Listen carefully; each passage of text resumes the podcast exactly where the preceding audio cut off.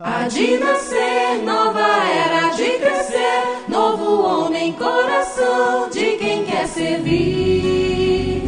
É proferir, novo verbo é burilar o íntimo, colorindo o céu de um novo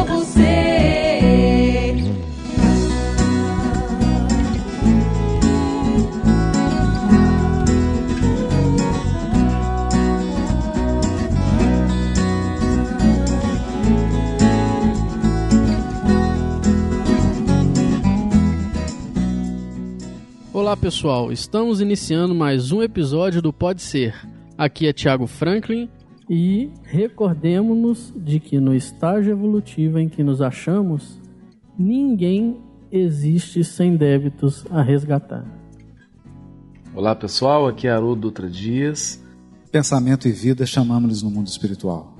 E sob a mesma designação oferecemos-la aos nossos irmãos de luta, temporariamente internados na esfera física, para informá-los ainda uma vez mais de que o nosso pensamento cria a vida que procuramos, através do reflexo de nós mesmos, até que nos identifiquemos um dia, no curso dos milênios, com a sabedoria infinita e com o infinito amor, que constituem o pensamento e a vida de nosso Pai. Meu nome é Ricardo Vardil. Vou falar uma conclusão que eu tirei ao ler o capítulo Amor. Nós viemos aqui para aprender a amar o que não é amável.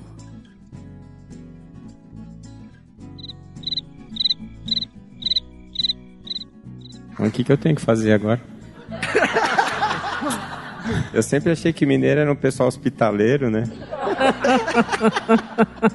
Puseram numa fria aqui agora.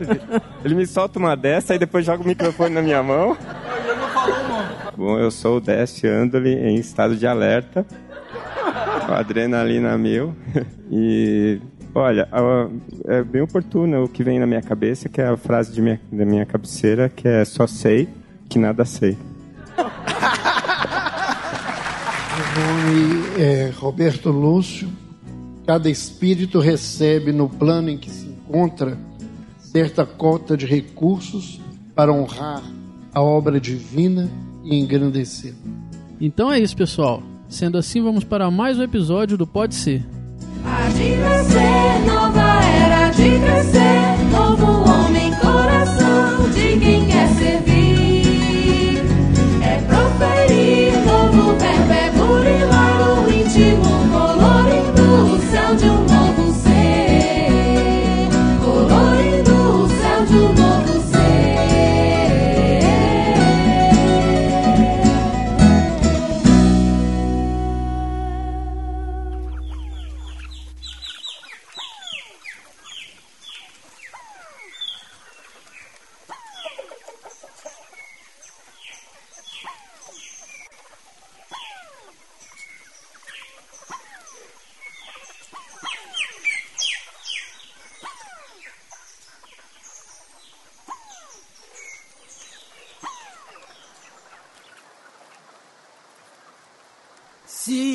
Se a Deus fez o chuvisco que moia esse chapadão,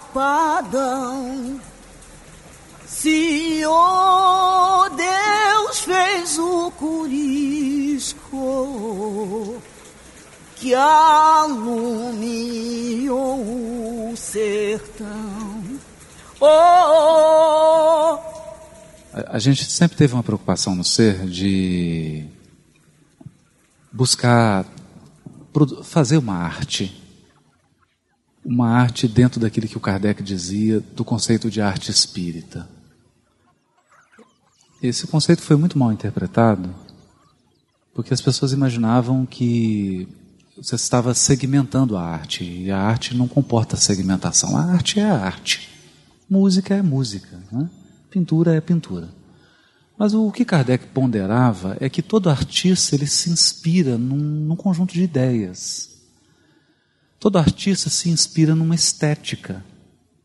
E o que Kardec dizia é que o Espiritismo ele abre um mundo tão grande de possibilidades, de ideias, de reflexões, e que isso constituiria um material para a produção artística. Então você imagina que alguém de posse da obra de André Luiz, um grande pintor, é capaz de fazer uma obra monumental retratando o mundo espiritual. Você imagina que um grande músico, é, se a gente tem aí Gilberto Gil com letras maravilhosas né, de espiritualidade, ele poderia tomar esse conjunto de ideias, de princípios, esse mundo que o Espiritismo abre, como uma ponte para fazer a sua arte. E, e nós, no ser, sempre tivemos essa preocupação. E um medo que a gente tinha, né, sem nenhuma, sem qualquer crítica, é, era a questão de fazer paródia, né? Então, você pegar uma música do Roberto Carlos e pôr uma letra espírita. É? E a ideia era produzir algo que fosse original, fosse feito a partir de uma fonte. E surgiu então a ideia de fazermos o livro musical Pensamento e Vida. E pela primeira vez a gente teve a ideia de fazer um encontro, trazer amigos, para que quando chegasse no litro musical, nós já tivéssemos um conjunto de corações sintonizados com a obra, sintonizados com a proposta, para que a gente saísse daquele modelo de, de evento espírita e que as pessoas vão só passivamente para bater palma para expositor. Né? A gente queria fugir disso. Queria que o próximo litro musical fosse um litro musical em que os corações estivessem mergulhados no conteúdo da obra. E, e aí o que, que aconteceu? É, esses, esses dois aqui. O Luiz Barcelos é um bandolinista que toca muito violão. então vocês imaginam o tanto que ele toca de bandolim. Né? Acompanha hoje os maiores artistas da música brasileira no Rio de Janeiro. É um músico de alto nível toca uma, uma harmonia, um violão absurdo. E eu não sei onde que ele foi, porque as harmonias que ele trouxe não ficam nada a dever aos grandes compositores da música popular brasileira. Não ficam. E o Aloysio, eu não sei onde que ele pôs a tomada dele também, porque a ideia era escrever uma, uma algo, uma história mineira bem inspirada mesmo nas vertentes de Guimarães Rosa, com aquela coisa da linguagem mineira, né? É, é. Eles pensam que o 11 é deles, né? Essas coisas assim. E, mas com uma carga literária muito grande. Então surgiu a história dessa fazenda, Morro Alto, que tem um menino, e esse menino vai vivendo experiências na fazenda e as experiências que ele vai vivendo na fazenda estão ligadas aos capítulos do pensamento e vida. Cada capítulo tem um título e cada capítulo recebeu uma música. Então tem o tema lá, a letra, a música. E aí eles começaram a brincar de que. E aí fica só eu e o Júlio assim, né? o que está acontecendo, né? E, então, assim, para a gente dar um tom, né, antes de começar, cortando todo o protocolo, né? Quebrando todo o protocolo, até porque o Júlio estava lá dentro e a gente queria evitar bullying. a gente resolvi pegar o microfone e eu vou, eu vou pedir para os dois uma palhinha. Uma primeira, assim, mas para dar o tom. E a, a, gente vai fazer a, a, última que foi composta, mas é de uma passagem no livro que não, não vai ser trabalhada aqui hoje. Maravilha. Mas está representada aqui no quadro, que é um personagem, uma, uma negra maravilhosa, um coração maternal extraordinário, que é a mãe Figena. E, e a música e o, e o capítulo fala sobre a, exclusivamente sobre a maternidade, porque o menino ele vivia com a avó, então ele não convivia com a mãe, né? Então o sentimento maternal que ele conheceu foi de uma vizinha da fazenda, uma senhora que era a mãe Figênia.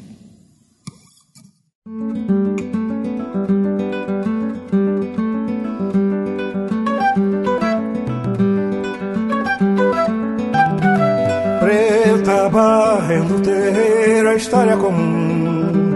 Preta dobrando um coeiro, a história comum. Mas se mãe preta cede ao filho seu cobertor, história de amor.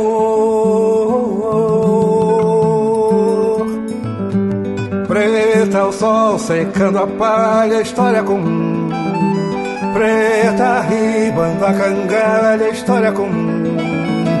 Mas se mãe preta benze a testa do sofredor, história de amor.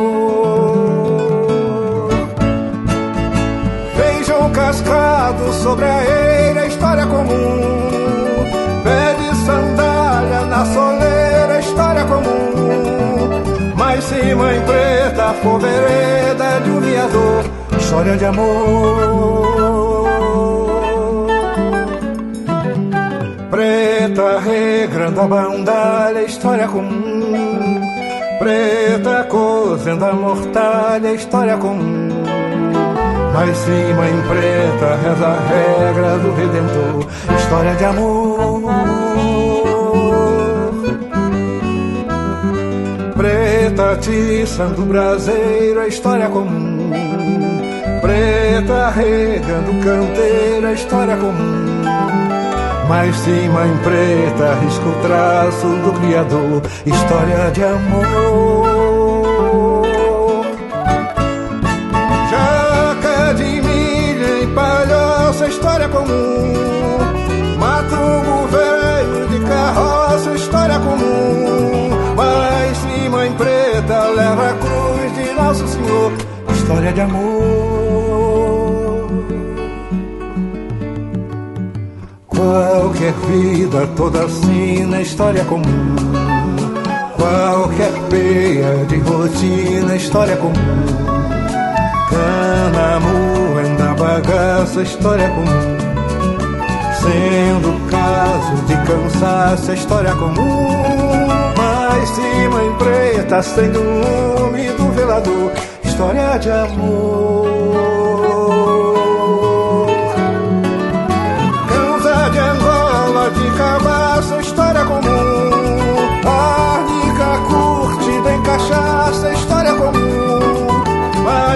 Mãe preta entorna um riso na minha dor, história de amor.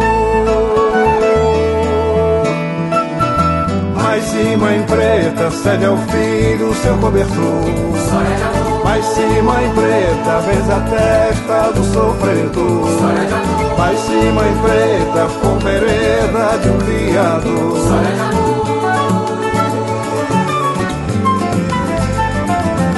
Mas se mãe preta reza a regra do Redentor. Mas se mãe preta risca o traço do Criador.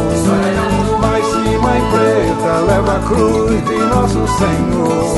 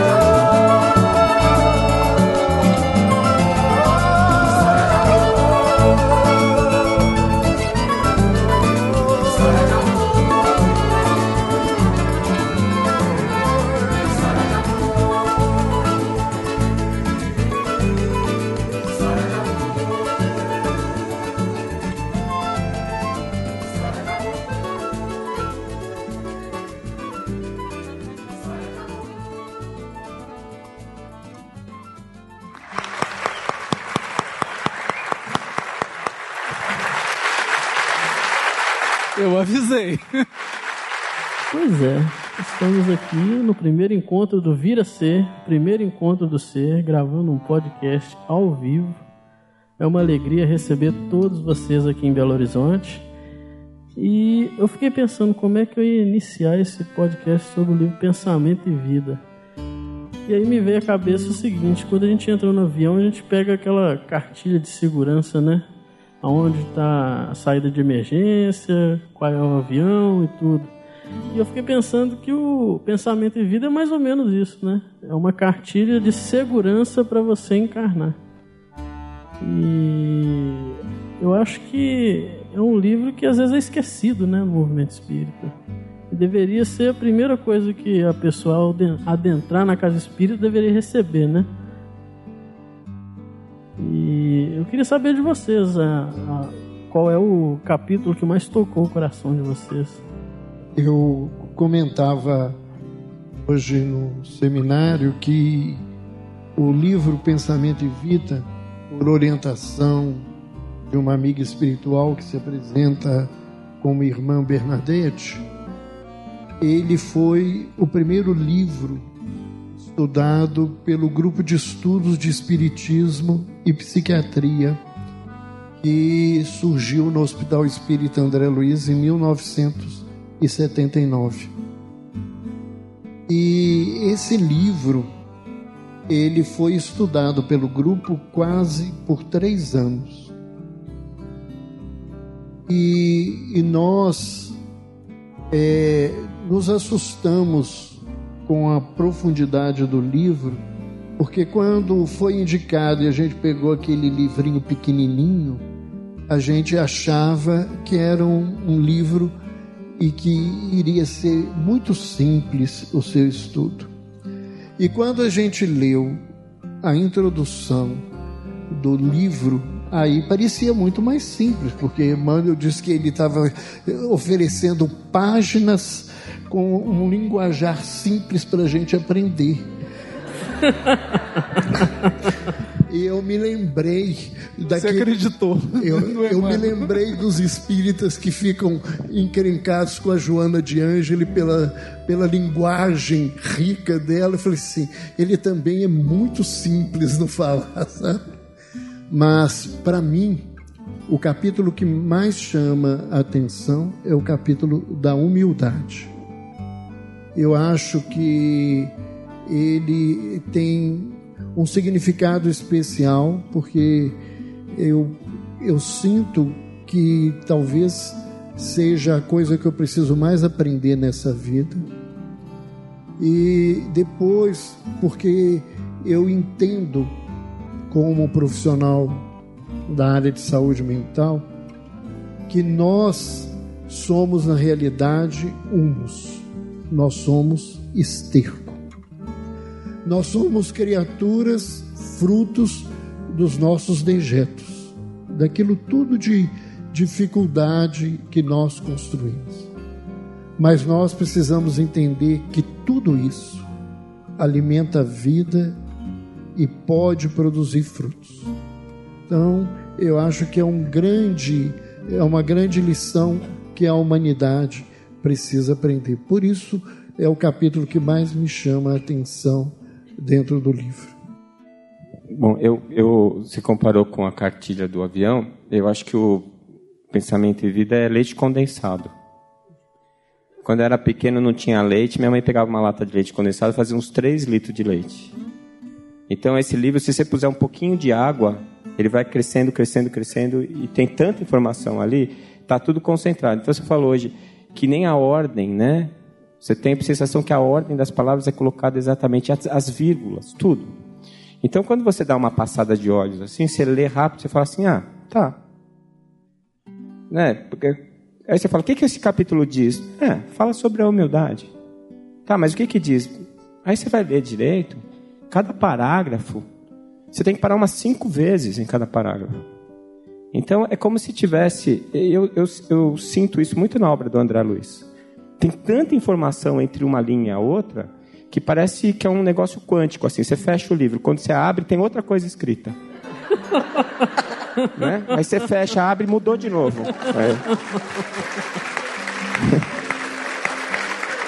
É. é, ainda bem que vocês estão batendo pau, sinal que acontece com vocês também. Né?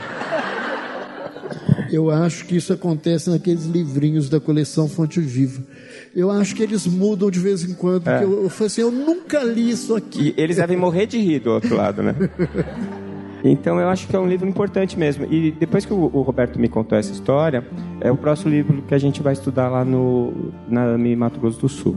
Nós já, já vamos começar com Pensamento e Vida. E é um livro que eu acho que nós vamos perder mais tempo em cada capítulo do que nós fizemos com o, o Evolução em Dois Mundos. Porque Evolução nós ficamos três anos estudando. E aí, eu, quando eu abri, já mudou tudo, nós temos que começar de novo. Então vamos fazer primeiro o Já é pensamento outro livro, de vida. É. E, e o capítulo que me chamou a atenção é o mesmo do Roberto. Talvez, né, pela, pelo que está acontecendo nessa encarnação pra gente. E eu, para mim, eu tenho uma visão mais poética, não é esterco. Eu, eu, para mim, o sinônimo de humildade é noção de realidade. Noção de realidade. Porque eu ficar me fazendo menor em coisas que eu sei que eu sei fazer bem, não é humildade. Né? É eu deixar de usar um bem que eu recebi. E isso está errado. Às vezes está mais errado do que você querer ser mais do que o que você é. E o problema é esse, porque a minha cabeça, a louca da, da minha cabeça, que na, pra mim era um macaco bêbado, né? Agitado. É. A minha mente é igual um macaco bêbado. Então ele, ele tenta pular de um galho para outro sem e acaba caindo toda hora, né? Então, é, a minha cabeça, ela funciona como um movimento pendular. Então, tem dia que eu acho que eu sou o máximo. E tem dia que eu acho que eu não presto para nada. E esses dias eu sei que são dias ruins, que eu não vou conseguir produzir. Eu tenho que esperar passar no meio o pêndulo. Quando está passando no meio, eu falo, hoje é dia. Aí eu sento para estudar, eu sento para escrever, porque é o dia que eu estou em equilíbrio. Eu acho que a humildade é esse, é esse momento em que eu não me acho mais do que eu sou e não me acho menos do que eu sou. E esse capítulo do, do pensamento fala muito sobre isso e eu, eu foi muito emocionante para mim fazer esse contato com o capítulo. Né? Eu adorei a entrevista que a equipe fez com o Divaldo, quando a Joana de Anjos fala assim, Divaldo, você vai ter que ler o livro dos Espíritos nos próximos 100 anos. Foi isso? Porque se cada vez que você lê, tem que ver algo diferente. É isso que eu estou falando. Ou seja, quanto mais a gente ama, mais a gente entende e enxerga o que, que aquele autor quis dizer. E falar de qual capítulo, eu vou, eu vou falar do último capítulo, Medo do Amor, que é isso que eu estou vivendo, né? que é um capítulo ousado. Né? Ou seja, nós não viemos aqui para ser amado, não viemos aqui para ser respeitado nem considerado, nós viemos aqui é para amar. E, e Deus é tão louco. É, uai. Deus é palhaço, gente. Eu falei isso no grupo hoje. Por quê?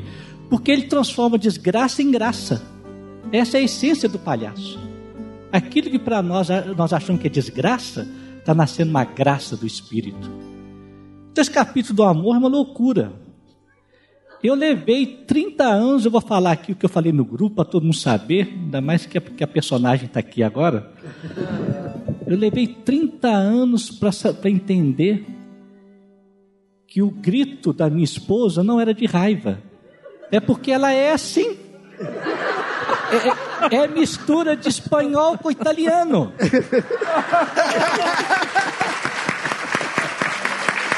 E é, hoje eu entendo por que, que tomate é vermelho. Não é de raiva. É assim. Aí eu falei com ela, querida, vai lá hoje de calça vermelha. Olha lá, ela lá, levanta aí para todo mundo ver. A minha redenção. Então, tá a coisa mais gostosa do mundo. Ela grita, fala os trem, louvado seja Deus. louvado seja Deus. Isso mesmo. Grita, minha santa. Grita. Que enquanto ela grita, eu estou me tornando um cordeiro de Deus. Olha lá. Olha lá. Glória. Então é muito bom. É muito bom. O cara fala uma besteira pra gente, você não precisa acreditar, não. Se ele te elogiou, não precisa acreditar também, não. Pra quê? Aí gente vai gostando, aceitando tudo como é. Tudo, o atrevido, sem vergonha, intolerante, arrogante, louvado seja Deus, oportunidade para eu te amar do jeito que você é. É isso que o capítulo fala aqui. Deixar o outro viver na convicção dele, em paz. Então, vive em paz, meu que eu te amo do jeito que você é. É bom demais.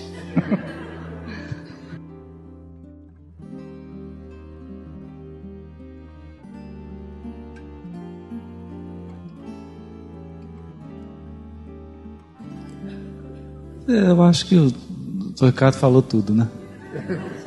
Eu também estou aprendendo essa lição também. Estou aprendendo essa lição do amor. Do amor. O que eu, eu somando a tudo isso que você falou, eu acho que o meu grande desafio é unir esse capítulo do amor com os outros. Né? Essa conexão do, do amor com a educação, com a instrução, com o da vontade, com o do dever, com da culpa, com da profissão. E, e fazer essa grande conjugação.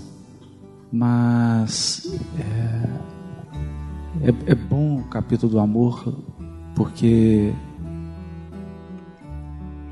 a gente vai tirando aquela pretensão de transformar coisas e pessoas. Não, é não, não é uma lição fácil, não. Não é uma lição fácil. Mas quem falou que o amor é fácil? Se fosse assim, todo mundo amava. E, então nós vamos aproveitar nossos amigos aqui. Agora, o podcast é gostoso, né? O negócio é mais informal e, e é diferente, né? Agora eu vou chamar nossos amigos para poder apresentar esse livro para gente. O nosso querido amigo Aloysio apresentar um pouquinho do Morro Alto para vocês.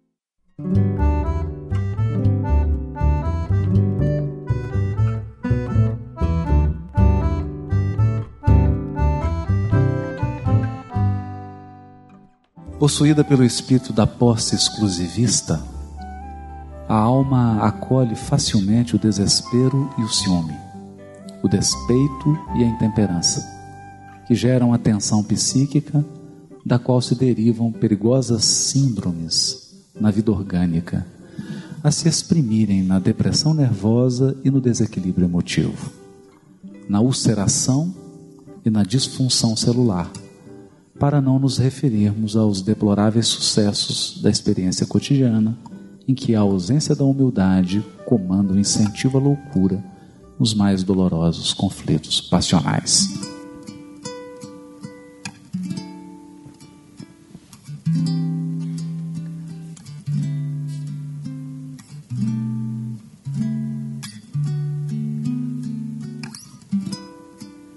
Era uma figueira brava, do sertão, a gameleira de meu avô. Ergueu-se rente um mourão de angelim, espraiando o corpo para o adiante ou acima. Plantar currais debaixo de gameleiras era coisa comum nas fazendas do de lá para cá. Eu passei minha infância assuntando sobre aquela árvore. Empoleirado na forquilha de um galho largo, eu ficava espiando a cisma ruminante da vaquinha imperatriz. Ela só, lá embaixo, no pátio do curral.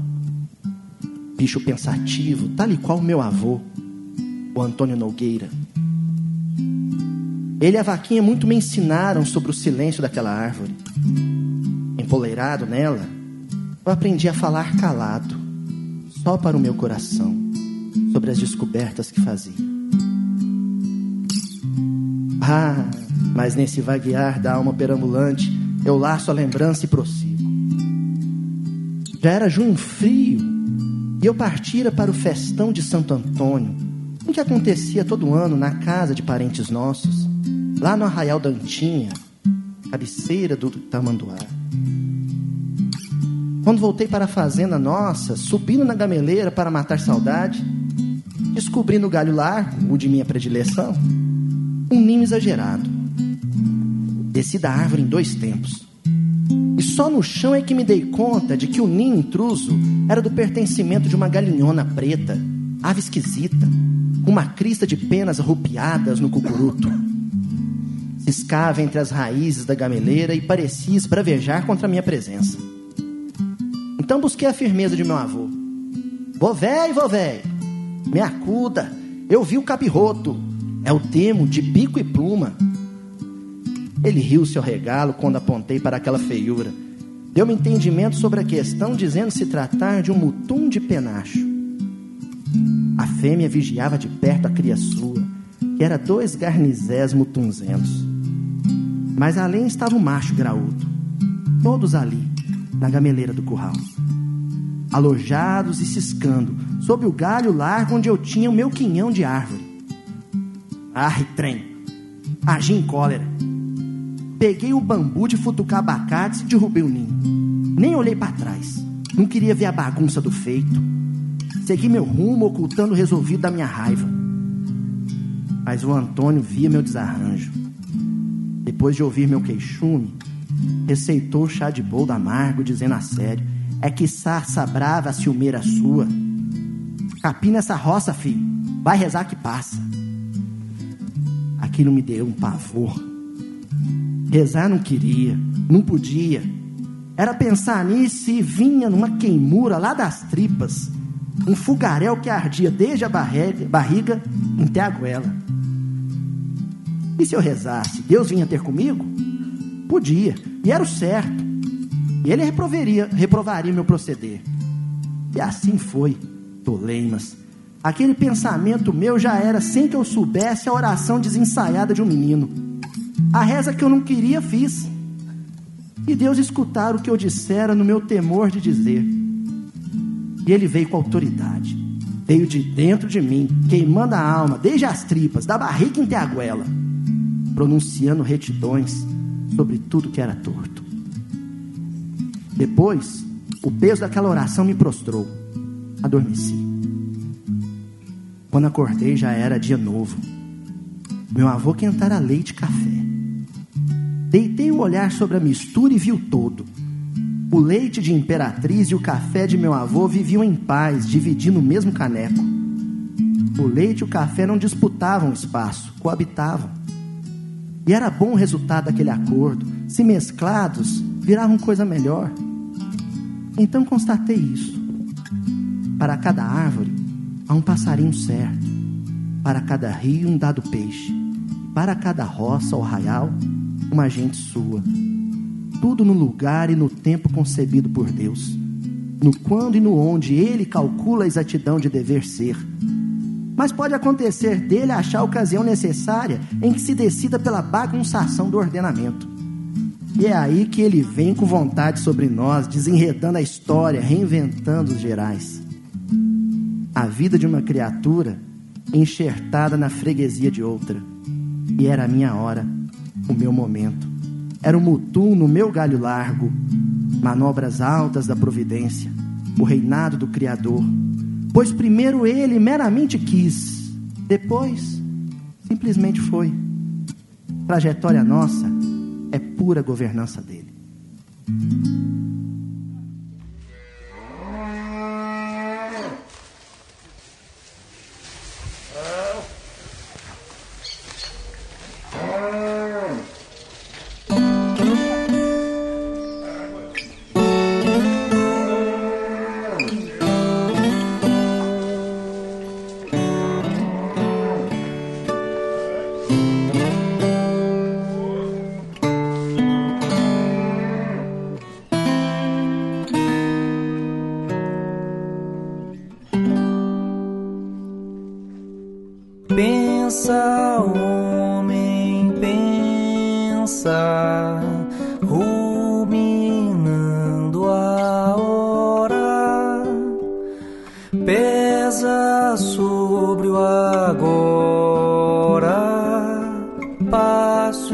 Prontidão. Pensa, homem, pensa, pesando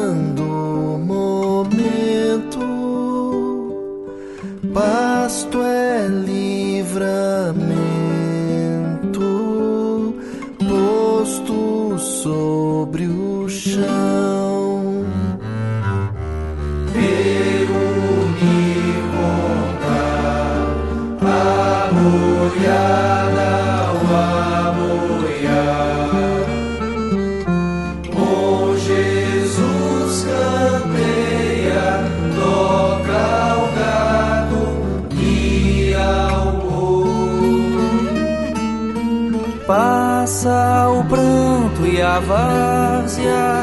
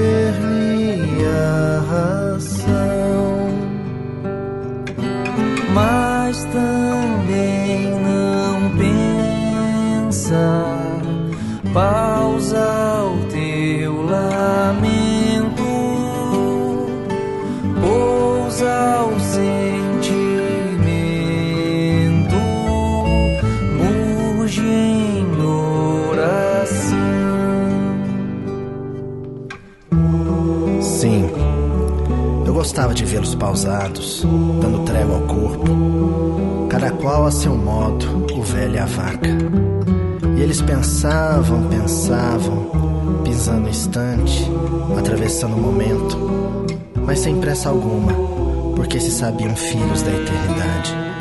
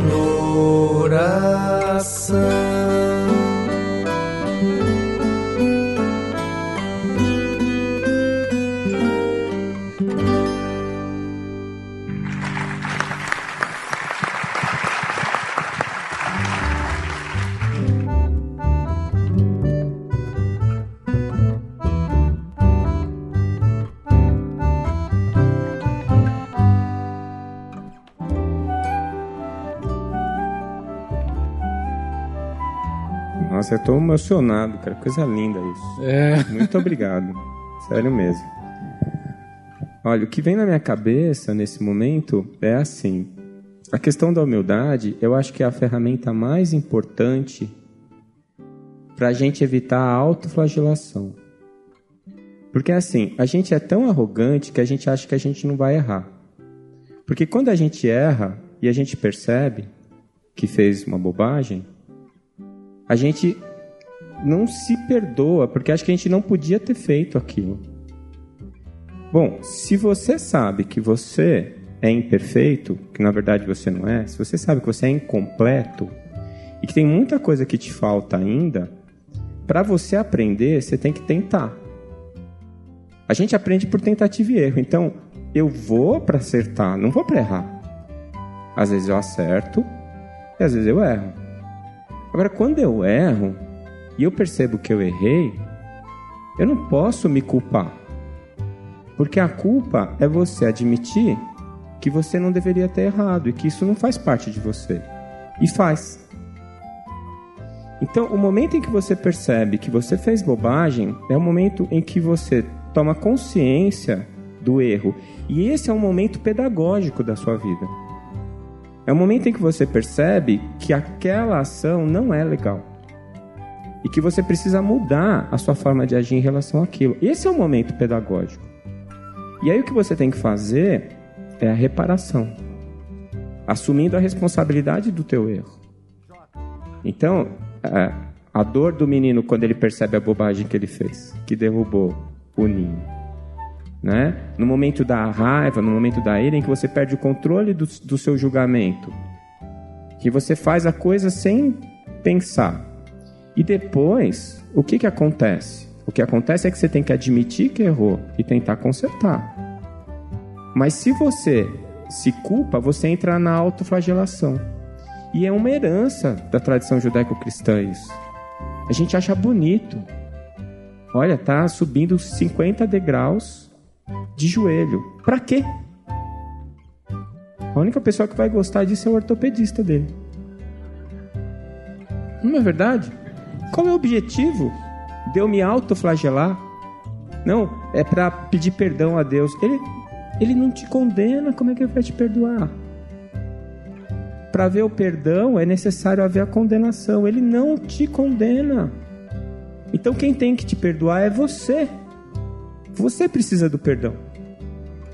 E no momento em que você percebe isso, e isso é uma coisa da sua arrogância, no momento em que você percebe que você é incompleto e que tem coisas que você não consegue fazer e tem muita coisa que você ainda vai ter que aprender, você troca a culpa pela responsabilidade. E em vez da autoflagelação, que é uma coisa que não te interessa, não interessa a Deus e não interessa mais ninguém, você parte para a reparação, que te faz crescer, sedimenta o teu aprendizado e de quebra corrige o erro que você cometeu. Né? Agora, para você fazer isso, você precisa admitir o teu lugar, nem mais nem menos, que é a humildade. E essa é a parte difícil da coisa. Né? Essa é a parte difícil. Se a gente baixa o nível, eu fico lá. Ah, eu sou uma droga, eu não sirvo para nada, minha vida é uma porcaria, eu só faço coisa errada. Ou então, não, não fui eu. Não tenho nada a ver com isso. Bateu um vento, derrubou lá o ninho, não tem nada a ver com isso. Não é? Não. Fui eu mesmo, porque eu tava com raiva. Bobagem. Vou tentar consertar. E aí sim, aí a gente concretiza a ação pedagógica. Útil, que move, que põe para frente. Eu quero unir a última frase do texto. Leia aí, restituindo. Reinado Criador, pois primeiro ele meramente quis, depois simplesmente foi. Trajetória nossa é pura governança dele. Pura governança nossa. Eu quero unir isso com o que ele leu, que, que tem a palavra posse. Né? Tem a palavra posse, uma posse desmedida. Aí eu vou causar inveja a vocês. Eu, eu, passei a minha infância ouvindo a minha avó, que foi aluna de Eurício Passanufo, contar casos dele no colégio Allan Kardec. Que, outra inveja mais brava ainda, que ele é meu tio-avô.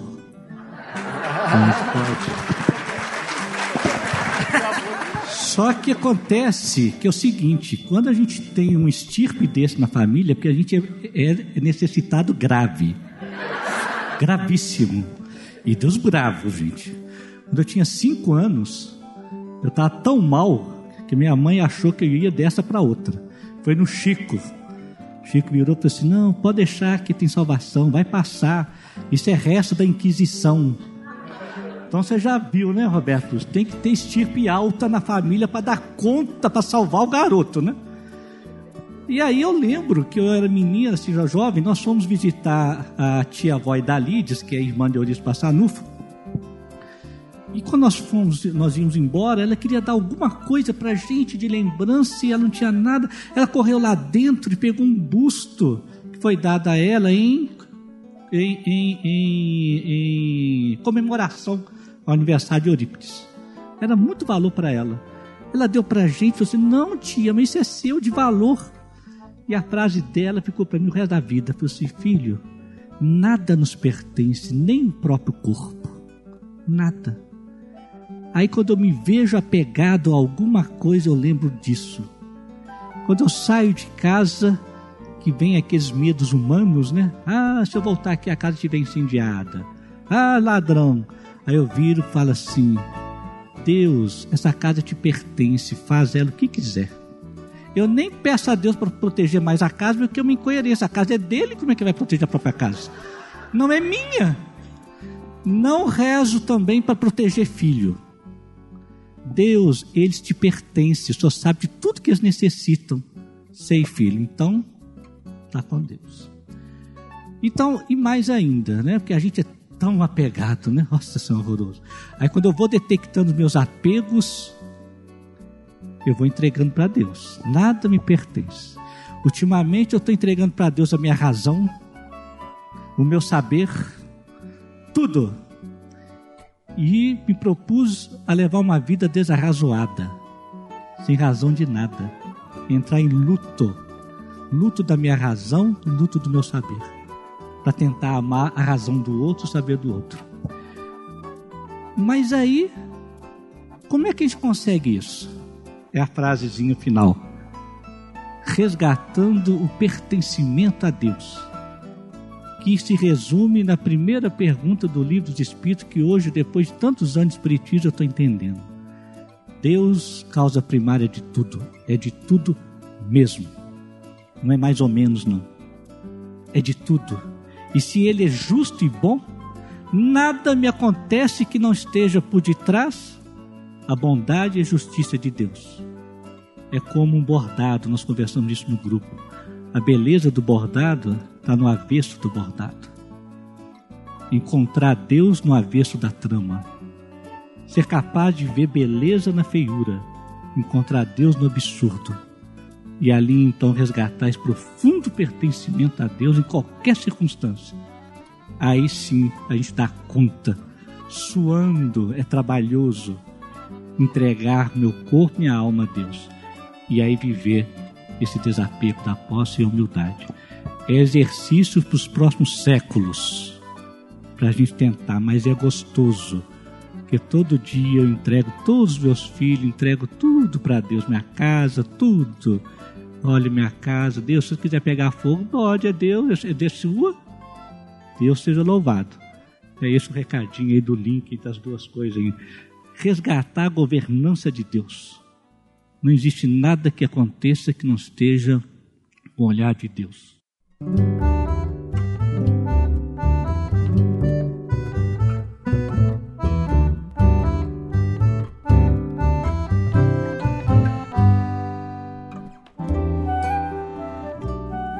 Toda vez que eu penso em humildade, eu lembro de uma, uma frase de uma canção, porque eu acho que às vezes os poetas conhecem mais a alma humana do que a gente que acha que trabalha e estuda sobre ela.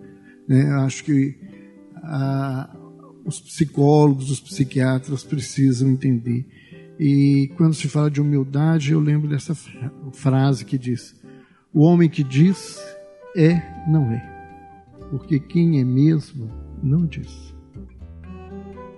E aquele que é humilde, é a única coisa que ele não faz na vida é dizer que ele está nesse lugar. Porque não, não compete ao lugar da humildade dizer-se humildade. Né? Que é diferente desse lugar de buscar se entregar, se oferecer, de entender, de buscar amar e, e fazer esse processo que Ricardo está falando. E eu fico pensando que, é, ao contrário do que o Décio vê, de que ele fala assim, o meu olhar é negativo, eu não vejo é, a negatividade quando eu falo dessa colocação, que a palavra vem de humus, que é esterco, porque a negatividade ela não está no objeto, ela está no olhar. E há uma, uma passagem num dos evangelhos apócrifos que falam disso, que dessa mudança de olhar, né? Que diz que Jesus estava andando com os discípulos e tinha um animal em decomposição, um cão, e que os discípulos todos tamparam o nariz e reclamaram do cheiro, e que Jesus olha e diz que belos olhos, tinha, belos dentes tinha esse animal. Então, é, a humildade é uma visão, é uma mudança de olhar no homem. Então, quando hoje eu falava que o, o principal passo nesse processo de auto-reconhecimento é a humildade, porque a, a humildade é, é se reconhecer com aquilo que você tem, é reconhecer que o outro é, que é isso que Ricardo reforçou muito, né? um aprendizado difícil a gente gostar das pessoas do jeito que elas são, porque a gente quer que elas sejam do jeito que a gente quer, e compreender que há algo superior a todos nós. Uma das coisas que eu acho que tem maior inspiração do alto, do mais alto na terra, são os doze passos do ar. Para quem nunca parou e leu, eu falo que ele não foi feito para os alcoólicos anônimos, ele foi feito para a alma humana. São doze passos que, se a gente seguir, a gente vai crescer e modificar. E o primeiro passo, eu tenho que reconhecer que eu estou no fundo do poço. Que eu, e mais do que isso, eu tenho que reconhecer que há algo superior que eu chame de que quiser e que só nele eu posso encontrar o caminho dessa solução. É, é isso é que eu entendo da humildade. É de entender que nós estamos é, em muitas dificuldades. Não porque a gente seja a pior coisa, né? mas é porque nós é, estamos longe daquilo que se espera que nós façamos. Né? E a gente usa uma desculpa muito grande, porque o grande referencial que a gente tem é Jesus. E todas as vezes que a gente assume isso, a gente fala assim: mas Jesus é Jesus. Né? Como se Jesus tivesse feito alguma coisa de extraordinário na realidade que nós não possamos fazer. Ao contrário, ele quis mostrar isso. Que tudo aquilo que a gente interpreta de extraordinário, que aí a gente se desculpa de não fazer, é ordinário. Nós todos somos capazes de fazer tudo aquilo. E não sou eu que estou dizendo isso, foi ele que nos disse isso. Então eu vejo nesse sentido e acho que nós precisamos pensar profundamente e essa história é muito muito marcante, né? Porque é, a humildade ela ela também sai das tripas, né? Ela sobe queimando e ela desce para transformar. Roberto, um dia que eu escrevi, eu estava com uma azia danada. Tava passando muito, muita contrariedade com o condomínio. Aí eu percebi que meu apartamento era meu galho largo. E aí eu fui escrevendo e aquela azia incomodando. Eu, aí eu falei, vou colocar isso no livro, né? Porque a questão emocional do ventre que o Haroldo mencionou hoje, né? A emocional da gente vai autoflagelação estomacal, né? E a gente sofre com isso. É, e o mais bonito que eu vejo nesse capítulo é a oportunidade de se permitir despertar, né? Na hora que ele desperta de manhã e ele vai observando a natureza, o leite, o café, e se permitir despertar e descobrir algo novo, né? Porque muitas vezes a gente se prende naquele erro, naquela desculpa, às vezes, para poder mudar e fica naquilo, né? Isso que é bonito, é tentar a mudança. Né? Uma coisa que me chamou muita atenção nesse livro, é, nesse capítulo, né, sobre a humildade, é como que você lida com a competência. Que é, é isso que você falou. Dizer, humildade também não é você abdicar dos seus dons, daquilo que você faz bem. E é você entender que a excelência é o normal.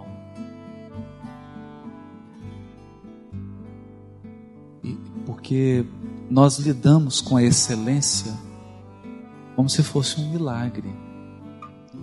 Mas Deus é perfeição. Então, o modo excelente é o natural de Deus. Então, se você vê uma pessoa tocando muito bem, isso é o natural. Tocar ruim é que não é natural.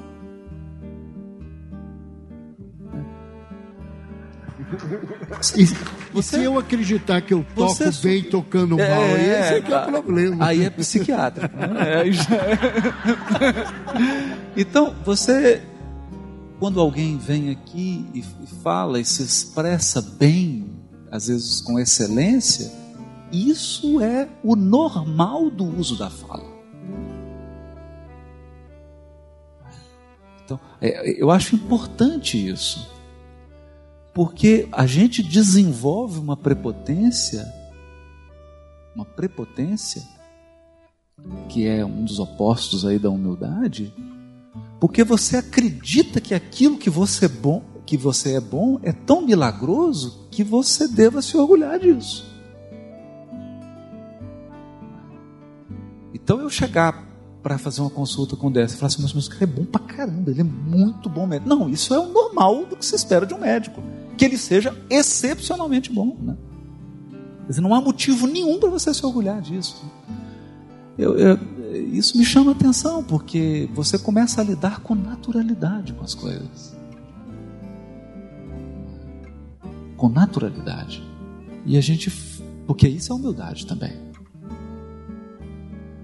Então Jesus nunca nunca ficou assim, não, não, não sou bom, não, né, não sou.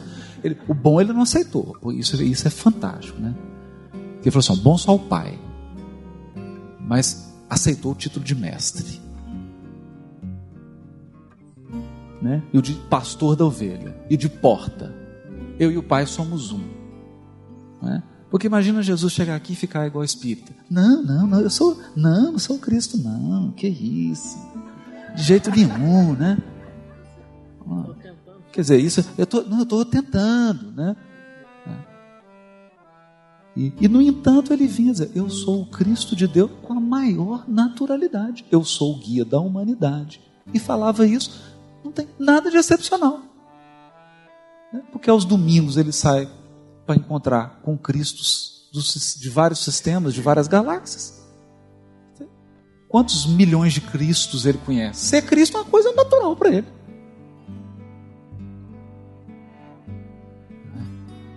E quando você começa a colocar as coisas em perspectiva, quando você coloca tudo numa perspectiva cósmica, não há grandeza humana. Não há. Você começa a estudar as dimensões da astronomia, você fala assim: meu Deus, isso é um negócio incompreensível. Entende? Quer dizer, o sistema solar mais próximo do nosso, você demora 42 anos para chegar lá viajando na velocidade da luz. Esse é o mais próximo. Tem galáxias, se você viajar na velocidade da luz, você demora bilhões de anos. Tem outras que estão tão distantes que nós não conseguimos captar. Por quê? Porque a luz dela não dá tempo de chegar. Porque o universo expande mais rápido do que a luz vem até a gente. Então nós nunca vamos ver. Então quando você começa a pensar nessas proporções do universo, é, a, a excelência é um dever. Ser bom em algo é mero dever. Não há, não há que se gabar. Eu, isso me chamou muita atenção no capítulo da humildade. Então, você reconhecer competência como algo natural, aquisições naturais e aquisições democráticas, porque todos os espíritos vão fazer essas aquisições. Né? Então hoje alguém toca bem, mas amanhã todos tocarão bem. Hoje alguém fala bem, amanhã todos falarão bem. Todas as habilidades serão desenvolvidas, porque nós somos espíritos perfectíveis. Esse eu acho que é o, assim, o que eu entendi que o Décio falou do choque de realidade. É um choque de realidade, dimensionar. Você põe as coisas nos devidos lugares. Vamos para o segundo capítulo, né? Figueira mata pau. Capítulo Culpa.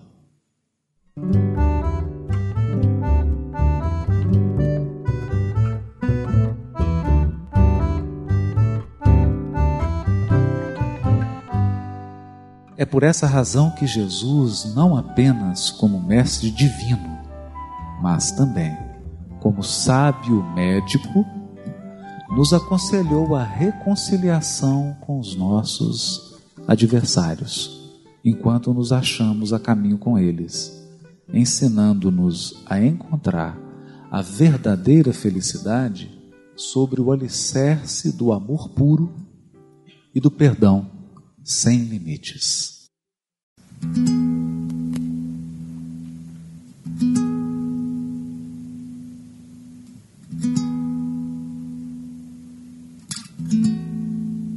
No contente da manhã, eu decidira compartilhar o meu galho largo. Viveria em trégua com os mutuns, repartiria com eles o que o amor de Deus me entregara de bom grado Alcancei a árvore, mas o que ali encontrei foi o duro da vida. Laje de rio raso, trincando o casco da canoa. A fome de um lobo cobrira o chão com penas de mutum.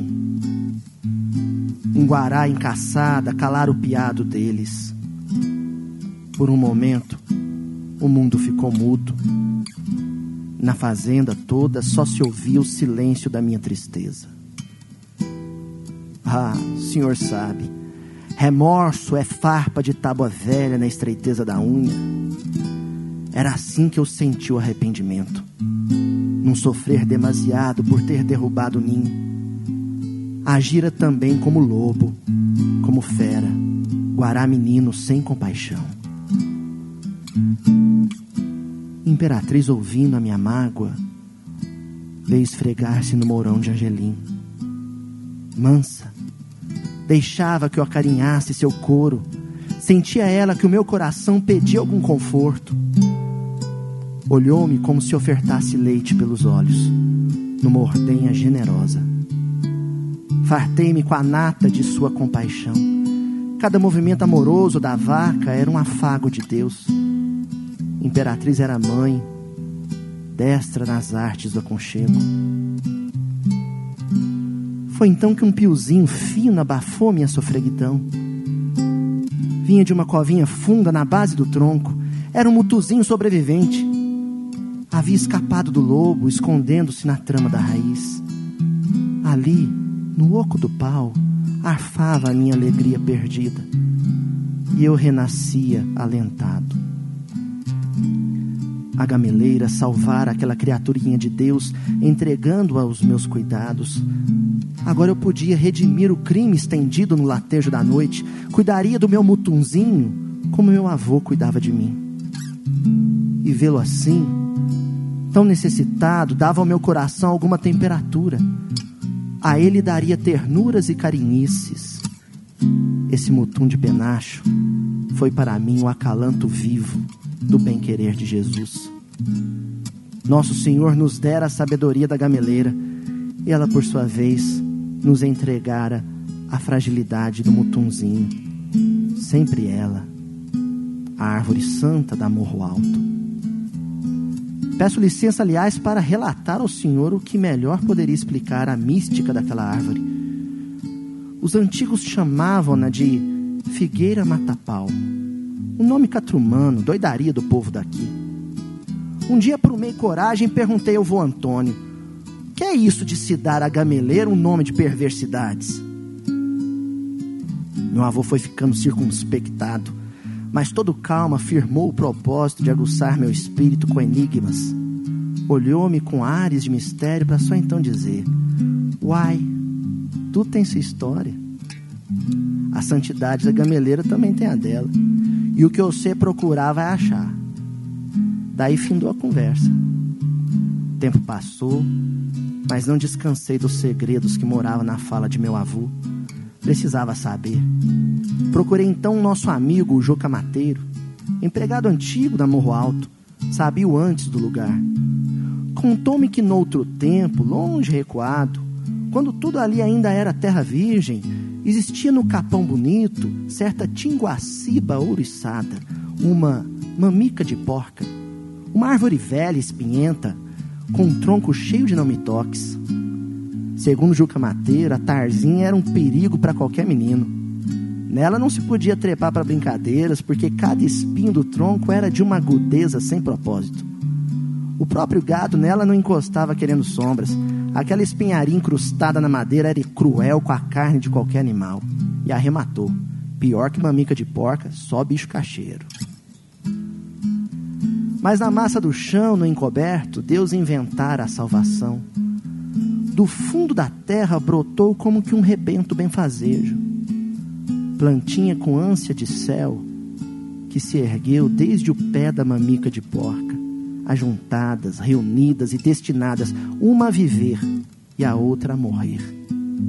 A arvorezinha beirou-se, encostou-se, entranhou-se e foi-se. Crescia uma raminha tenra, planta outra, grudada no tronco grosso da velha árvore espinhenta. A mudinha crescia e espalhava-se por sobre os espinhos da mamica de porca, travando luta com ela. Via-se mesmo que a força novidadeira estrangulava a maldade da espinhenta, enquanto a plantinha nova virava árvore, pouco a pouco, ia engolindo a árvore antiga. Se bem que não matava a velha, mas aguardava dentro de si adormecida. A árvore nova reinaria sobre a velha. O mando, ao certo, haveria de ser da que crescera por último. Erra, boiarisco, pois não há de ver que essa tal plantinha nova era justamente a nossa gameleira? Figueira mata-pau, esgotando o ser de uma mamica de porca. A gameleira secara o espinho, os espinhos da antiga árvore, engolindo-a com decisão e paciência. Era feito o sucuruju almoçando capivara gorda. Demorou um cadinho de tempo, mas eia que não se encontrava mais sinal da espinhenta malvada. O que se tinha na várzea era já e só a gameleira de meu avô, toda grande, pronta para ser sombra de curral. Quando Juca Mateiro terminou o enredo, eu sentia que meu pensamento havia esbarrado em algo maior. Pois não tinha sido eu, uma mamica de porca? Tinguacida, tinguaciba malvada no quando derrubei o ninho dos mutuns? Pois bem, Belelém, foi assim, seu moço. Deus semear o bom grão em mim. No tempo oportuno, a mudinha crescera sufocando as minhas más inclinações, meus espinhos. Por isso hoje me sinto mais menino e menos lobo.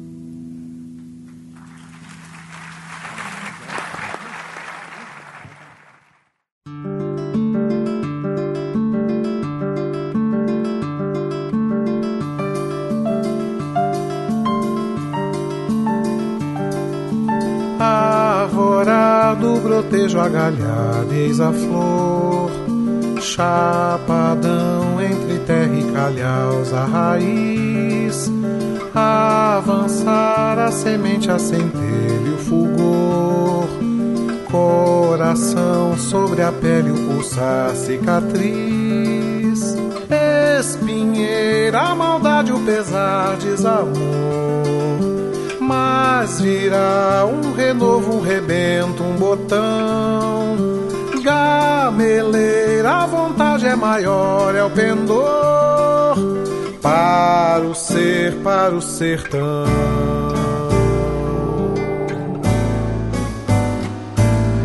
Vem rompendo o cerrado, Vem rendendo a inimiga, a fã querer consagrado, sem ceder, sem fadiga. afirmação da vontade, A verdade há de verdejar. Força além do mistério, a redenção, a vitória da benção. Vem propondo a esperança, vem tecendo alegria, muda a tenra criança. conceição da harmonia, A fruição da verdade, a vontade triunfará.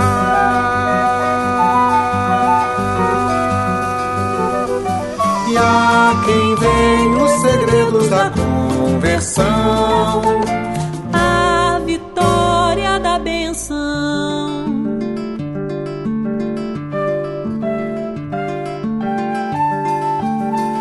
A gameleira secara os espinhos da velha árvore, engolindo-a com decisão e paciência.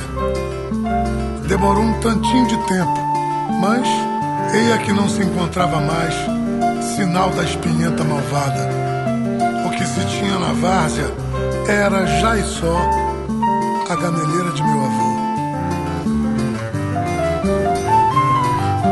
para o ser, para o sertão.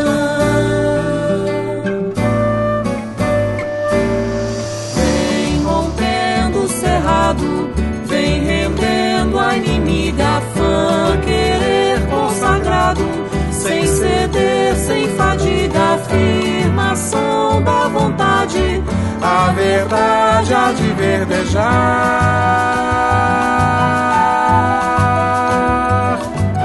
Força além do mistério, a redenção. a vitória da benção. Vem Propondo a esperança, vem tecendo a alegria. Amém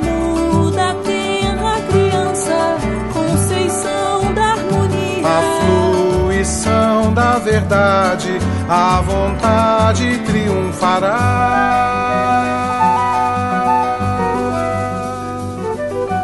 A quem vem os segredos da conversão.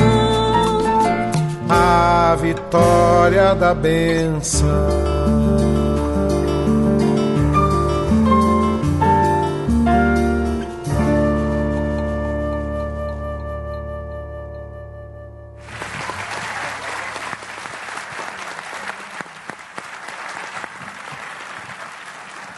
Que maravilha, hein? É ou não é música de alto nível? Eu quero saber aqui quem é que vem no seminário ano que vem com essas músicas. Com livro. Levanta a mão aí, quem pretende vir ano que vem? Ih, Júlio, vai precisar de quatro dias, viu? Porque não vai caber no teatro, não.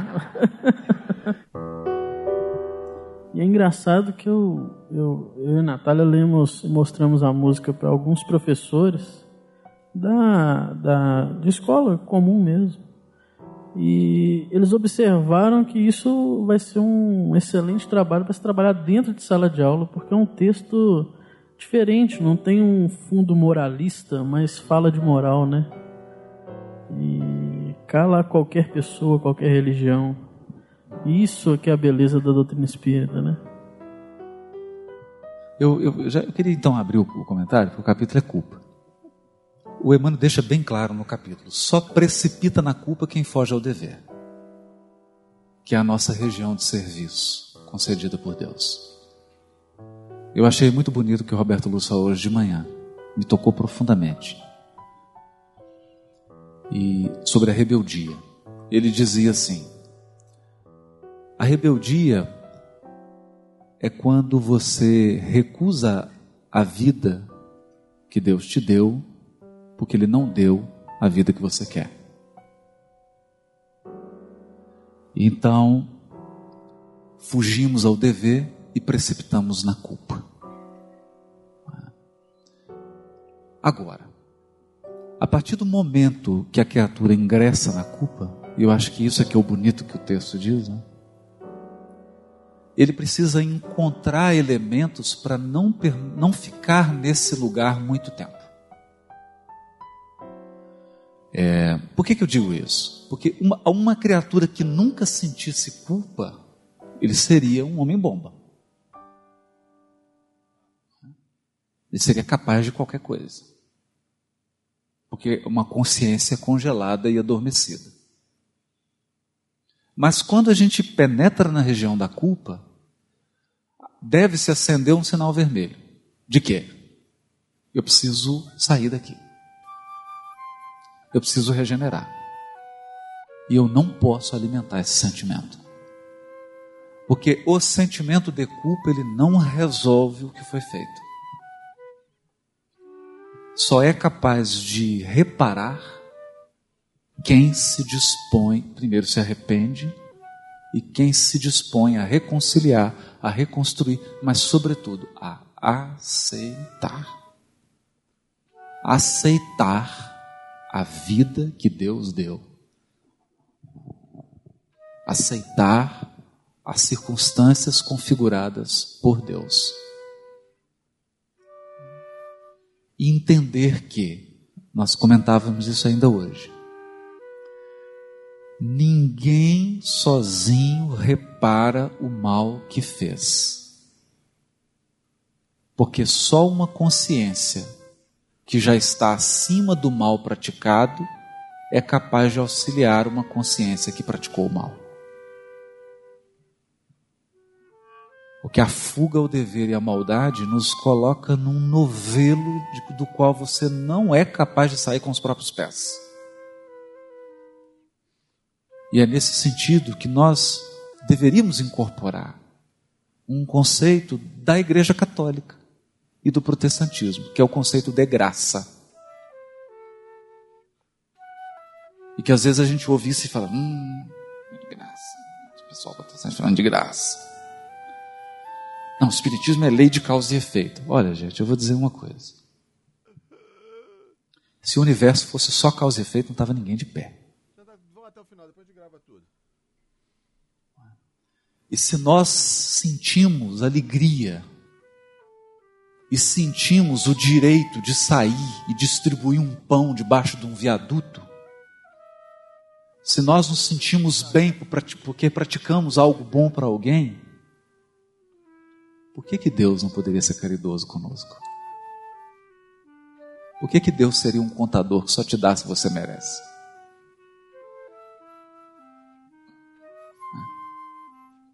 Então, quando a gente se abre para a graça divina, a reparação fica mais suave.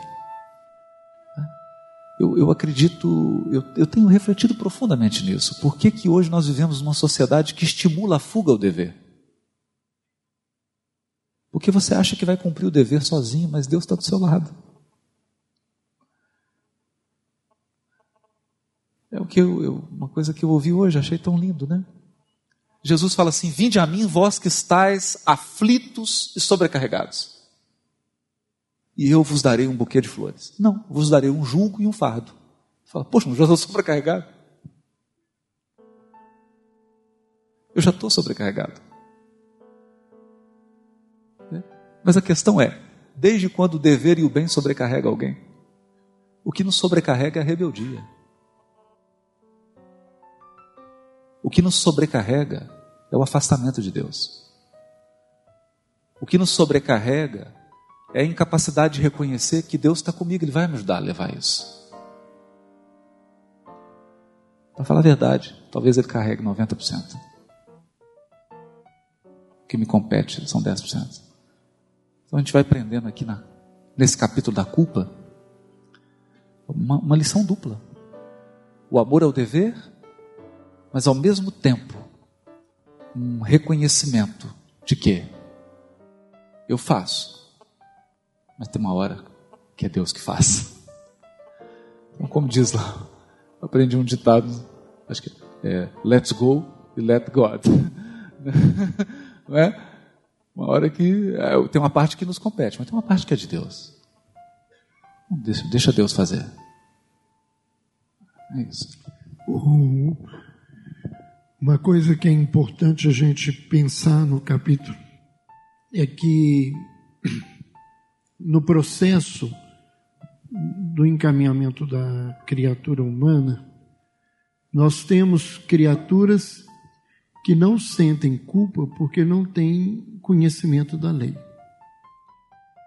E essas criaturas elas caminham na vida é, sem sofrimento, né? porque elas estão fazendo aquilo que lhes compete no processo evolutivo. Mas nós temos um grupo de criaturas que não sentem a culpa porque congelaram a culpa dentro dela. Essas criaturas são as criaturas que a psiquiatria, a psicologia chamam de psicopatas. São as criaturas que fazem o mal, que se comprazem no mal e que negam toda a possibilidade de encontro com essa culpa. E a gente aprendeu com os amigos espirituais no, nesse grupo, né? Eu não sei falar de outra forma, né? Eu fui para esse grupo como estudante, então eu aprendi com esses espíritos aquilo que eu faço hoje em psiquiatria, que quando o psicopata desperta, que vem a culpa, ele fica louco. A loucura, essa doença né, que a gente vê no, no, pensamento e vida, Emmanuel reflete assim. A, a loucura já é um caminho de cura. Porque a criatura, ela foge para um mundo que ela construiu dentro dela, porque ela não dá conta da maldade que ela fez. E numa das páginas de Emmanuel, num desses livros que Arnaldo recolheu da psicofonia dele, os espíritos dizem que os indivíduos que são chamados loucos, eles são espíritos que abusaram da inteligência e do poder e que foram homicidas e suicidas em reiteradas reencarnações. A, a loucura é, é o resultado dessa maldade que, que o indivíduo um dia tem que despertar. Né? Então, é, nós não temos que olhar para a culpa é, sentindo que isso é ruim. Porque se nós somos espíritos hoje, que nós já conseguimos lidar com a existência dela, significa que a gente já saiu desse lugar complicado que um dia a gente viveu. Né? O, o grande problema que eu vejo é que nós pegamos a culpa e utilizamos ela como instrumento de fuga. Porque a gente fala que está culpado para ninguém ter que te amolar. Não, eu estou certo, Ricardo, eu estou errado, mas eu saio dali e continuo fazendo a mesma coisa. Mas aí, quando eu falei que eu estou errado, eu calo a boca do Ricardo, porque ele queria que eu tivesse essa constatação. Eu disse para ele isso, isso me permite fugir. Ou então esse lugar ruim que a gente se transforma em vítima e fica falando eu sou culpado, eu sou ruim, eu sou péssimo. Né? Esse lugar que, que é tão comum nos meios religiosos e no espiritismo não é diferente e que não adianta nada. Porque ficar repetindo que eu estou errado, né? se eu não fizer um movimento de crescimento, é, não adianta. Então, o, o arrependimento, ele tem esses dois caminhos. Tem o caminho da drenagem, que é a expiação, e o caminho do crescimento, que é a reparação. Então, nós é, precisamos ver que existem criaturas que se sentem culpadas de maneiras bem diferentes. Né? O chamado mau ladrão, ele sabia que ele era culpado, mas ele brigava com Deus porque ele achava que Deus tinha que resolver o problema dele, não ele. Né? E o bom ladrão, né, ele, ele se coloca no lugar real da vida dele, ele consegue compreender que há uma grandeza que ele não consegue viver e, e ele né, respeita essa diferença que muitas vezes a gente não respeita. E aí você vai ver que quando Jesus diz para o bom ladrão, ainda, né, essa, você estará comigo no reino de Deus, né, não é porque estava tudo resolvido, é porque que aquele que se reconhece aonde verdadeiramente ele está, ele está no reino de Deus né? porque o reino de Deus é esse contexto. E você falava aí desse, dessa, desse sentimento de, né, de, diante do Criador. É, um amigo espiritual me ensinou um dia uma, uma regrinha de matemática. Eu sou péssimo em matemática das coisas. Depois descobri que meu cálculo estava errado, que era matemática complexa. Né? Ah, eu vou entender isso mas não é que o cálculo estava errado, era a minha avaliação, porque os Espíritos dizem o seguinte: que lei de causa e efeito é diretamente proporcional à lei de justiça, porque é isso que diz. Aquele que com ferro fere, com ferro será ferido. Mas ela é inversamente proporcional à lei de amor. Né? Um gesto de amor cobre uma multidão de pecados. Então, lei de causa e efeito é lei de justiça dividido por lei de amor. Então, se eu fiz dez pecados, né, que a gente adora essa palavrinha no sentido pior da maldade, dez pecados Se eu fiz dois atos de bondade, isso já virou cinco. Mas ele virou e disse o seguinte: Nós não dizemos que a misericórdia é a tonalidade que demarca a diferença do amor do Criador pela criatura. Então, é lei de justiça dividido pela lei do amor, menos a misericórdia. E a misericórdia de Deus tem de infinito. Então, aquilo que a gente acha que a gente está pagando aqui, que está sofrendo, é um tiquinho de tanta coisa que a gente já fez na caminhada. Nós achamos que ah, o sofrimento é imenso, não é não. Né? O nosso sofrimento é infinitamente menor do que os nossos gestos de desrespeito à lei. Porque o amor divino, ele não quer que a gente sofra, ele quer que a gente aprenda.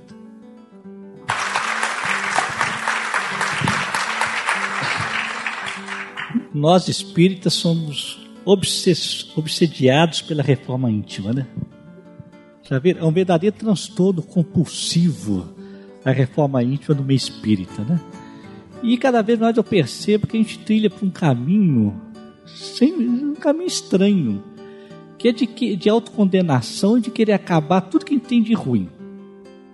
Tudo que tem de ruim. Mas quando eu olho aquela parábola do credor incompassivo, que a dívida dele era tão grande que tinha que dar a mulher, os filhos, tinha que dar tudo, tinha que dar a vida. Qual é a dívida que nós temos para com Deus? É dívida de existência. É dívida de doação de talento, de frutificação, de trigo, de florescência, de luz. O Evangelho é todo falando de talento. Não é isso? Você que é bom nesse negócio, né? Não é isso? É? é tudo isso. Então, tem duas palavrinhas que eu acho fantásticas, que é do Emmanuel, no livro Pérolas de Amor, e lá e do André Luiz, muito maior. E Kardec também no início, lá não lembro qual a pergunta.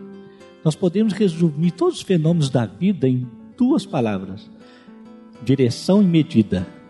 Ou seja, quem eu sou, eu sou o que, o que eu sou, em que direção que eu estou usando que eu sou e com que medida que eu estou usando que eu sou. O que eu sou é o quê? Está lá na carta de Pedro, Fonte Viva, capítulo 130. Deus deu a cada um um dom. Cada um nasceu com um dom, um talento para usar a serviço de Deus. A bagunça começa, e é aí que vem a culpa, quando a gente usa esse dom na direção equivocada e desmedidamente. A direção se refere a quê? Egoísmo. Eu estou usando o meu dom, meu talento com interesse pessoal ou interesse do bem geral? Com qual medida que eu estou usando? A medida se refere ao orgulho. Como é que eu sei que estou sendo orgulhoso? Toda vez que eu acho que eu tenho razão. Porque aí, como diz Emmanuel, eu vou me arrogar no direito de impor a minha razão no outro começou a bagunça. E aí vem a culpa da bagunça que eu fiz. A bagunça que eu fiz, a espada com que eu feri, serei ferido. Ou seja, o que eu fiz no outro fica em mim sob forma de sentimento doloroso. E esse sentimento doloroso vai se converter em virtude, em talento. Olha que coisa linda, gente. Perceberam? Isso é fantástico. Ou seja, se eu outrora abandonei, por interesse pessoal, etc., a sensação de abandono fica em mim. E para não sentir essa dor, eu vou cuidar, eu vou proteger. Percebe? Então a dívida se transforma em dom. Olha que dinâmica de Deus maravilhosa. Dessa forma, tal reforma íntima, a gente pode sintetizar em reconhecer o que eu sou e ficar atento. Eu estou agindo por interesse pessoal? Eu estou agindo achando que eu tenho razão? Percebe? Então se resume nisso. Aí a gente começa a ficar atento é nisso. Aí que tá. Aí a briga que eu acho que ele comentou aqui, né? da singularidade. Cada um tem uma singularidade e está doando aquela singularidade para o outro. O problema é que a gente não reconhece isso. E aí o que acontece? A nossa singularidade está desmedida e ninguém aguenta. Aí eu viro e falo, meu Deus, me ajuda, Senhor, eu preciso eliminar esse mal. Aí tem o conceito de mal do André Luiz no livro Ação e Reação, que é fantástico. O mal nada mais é do que a triste vocação do bem voltada exclusivamente para si mesmo. Então o problema é do bem. Não tem que ficar olhando o mal, não, gente. O mal só existe em função do bem. O mal é o bem na direção equivocada e na medida injusta. Então eu tenho que olhar para mim e para o outro, tentando enxergar a beleza do outro, o belo do outro, o dom do outro, e perceber do outro, e eu, quando eu falo do outro, é que eu estou pensando como filho, né? Pai e filho, né? Olhando o filho, né? O filho olhando a companheira de nós. Eu tenho que olhar para mim para buscar minha lindura. Eu sou lindo em quê? Eu tenho que reconhecer a minha lindura. Se eu não reconhecer, não vai dar em nada. Você entendeu? E tem essa bobagem, eliminar o mal pela raiz, o pepino, torcer o pepino, não sei o quê. Bobagem. Eu tenho que reconhecer a lindura. Se eu não sei, Vou te dar uma dica, que é o assunto da nossa conversa hoje na sala. Pergunte aos seus familiares em que, que vocês são insuportáveis. Ali está a sua lindura que está desmedida. É só diminuir o volume. Entendeu, gente? É só diminuir o volume. Pronto. É, isso é bom demais. E Deus é tão danado, o que, que ele faz para ajudar a gente a temperar, a, a, a ir para o meio? O meio é o reino dos céus, está no meio de vós, como diz Emmanuel, o meio é ausência de extremo. Nosso problema é extremo. O que, que Deus faz? Coloca os opostos juntos, gente. Olha que Deus bandido. É, ué. Você imagina, se eu sou um doido, estrategista, organizado, gosta das coisas certinho, sabe aquele maníaco que, que apaga a luz, já sabe de cor as cores, aquele negócio todo. O que, que Deus faz para me ajudar a me desapegar, me libertar desse exagero, para ir para o meio, onde é a felicidade do Espírito? Deus coloca um porco do meu lado. Um porquinho. E aí, esse doido, que gosta tudo limpinho, vai tentar tirar o porco do chiqueiro. E não vai conseguir. Porque porco gosta de viver no chiqueiro e deixa ele em paz. Não é assim? É assim que é a loucura da família. Só observar você o dia a dia como é que é. Meu filho, onde é que você pôs o tênis? Não sei o que, não sei o que. E briga, briga e não muda. Não muda. O nosso filho estava tá morando, estava morando no Canadá cinco anos. Cientista. Para ser um bom cientista, tem que ser um quê? Avoado, aloprado. Tem que ser, ué. Não está no piso aqui, tem que ser. Então a gente sempre usava com ele, ô meu filho, onde você pôs o, o, tênis, olha a blusa. Nunca deu nada, não, não dá certo, bobagem, queima, queima a cabeça com isso não. Não resolve nada. Gente não educa comportamento, educa sentimento. Ele voltou para casa esses dias, que está voltando para o Brasil, enquanto arrumava a casa para ele, quando eu olho assim, eu comento com a minha esposa, querida, olha aqui, o tênis estava na sala de visita, a roupa em cima da sala de jantar, tudo esparramado. Não adianta nem falar, não tem cura. Ele é que vai curar a vida, vai impor o que a vida perdeu num filho para ele. Claro, não é? filho é bom demais, que o aloprado teve que descer a terra e ele, cientista, virou e falou assim: pai, agora eu tenho um projeto científico na minha mão, olha que beleza. Agora eu tenho que aprender a tocar fralda, não sei o que, não sei o que, acordar, não sei o que, está sendo um ótimo pai, estou em encanto.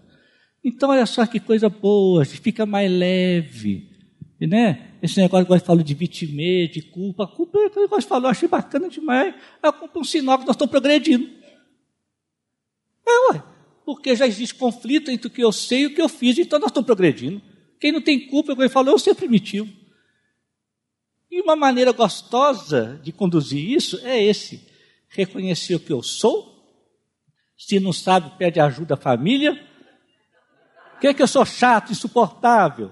Vai lá olhar, dosa, fica atento para o interesse pessoal, isso pega a gente. Pega mesmo. Tem gente que faz campanha do quilo para interesse pessoal. Tem gente que pega o vovô, o vovô, não, o papai, que mora lá no sítio, na rocinha, está sozinho lá. Coitado, ele vai morrer, está sozinho. Ele tem que ficar aqui comigo no meu apartamento. Aí traz o velhinho para o apartamento, ele entra em depressão. Isso é interesse pessoal. Deixa ele lá em paz, ele está feliz no sítio. Mas vai morrer, deixa morrer com as galinhas. Feliz cuidando das galinhas, deixa ele em paz. Isso é interesse pessoal. Não é nenhum cuidado, nada não. Entendeu? Então o interesse pessoal é sutil. Às vezes a gente acha, atua, e aí é que culpa, aí que chega a culpa. Porque o pai vem deprimido, fala, meu Deus, olha o que eu fiz com meu pai, aí vem a culpa. Deixa ele lá. Então a maneira legal de lidar é esse, esse, essa visão sintética e de ficar atento no interesse pessoal e no orgulho. E como é que eu sei que eu estou no caminho? Como é que eu sei que eu estou com Cristo? Quando eu estiver me sentindo desconfortável. Porque, como diz Emmanuel, nós temos que violentar o egoísmo e apodrecer a vaidade. Isso gera um desconforto terrível. Se eu estiver desconfortável, é porque eu estou com Cristo.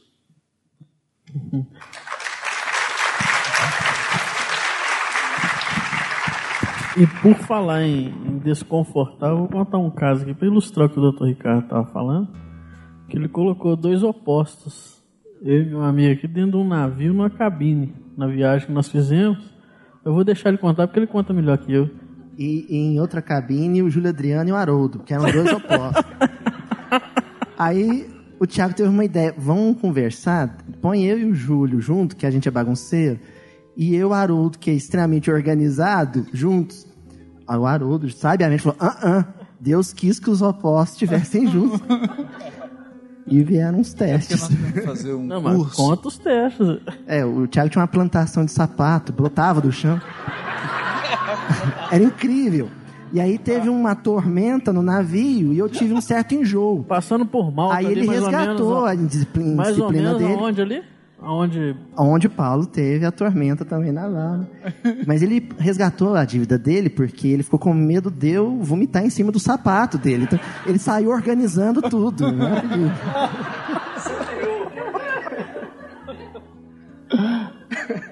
Não, e a gente tinha que ensinar o Júlio a chave, né? Então, Júlio, olha só, você coloca a chave. Pega a chave, põe no bolso. Vamos, repita comigo. Coloca a chave. Tira a chave, põe no bolso. Coloca a chave. Porque ele coloca a chave, tira. Onde eu pus a chave? Mas toda hora que voltava na cabine. e o celular? E aí tu perdia uma hora e meia com isso, né? Porque cada dia ele.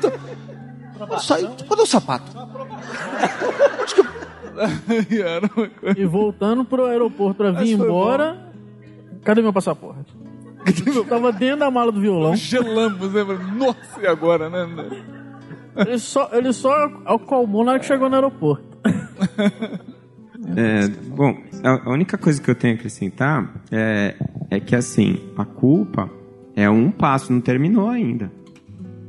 Eu tenho que continuar. Então, se eu não continuar, essa culpa vira doença. Não é? Então, uma vez eu recebi uma paciente indignada no consultório, ela tinha uma doença inflamatória intestinal grave, e, e ela veio assim: Ó, doutor, eu tô vindo aqui no senhor porque eu fui num colega seu e ele é um absurdo que ele fez e tal. Eu não sei o que que aconteceu com o colega, mas é, ela falou assim: Olha a receita que ele me deu. Estava escrito para Dona Maria da Silva, é, receita, perdão.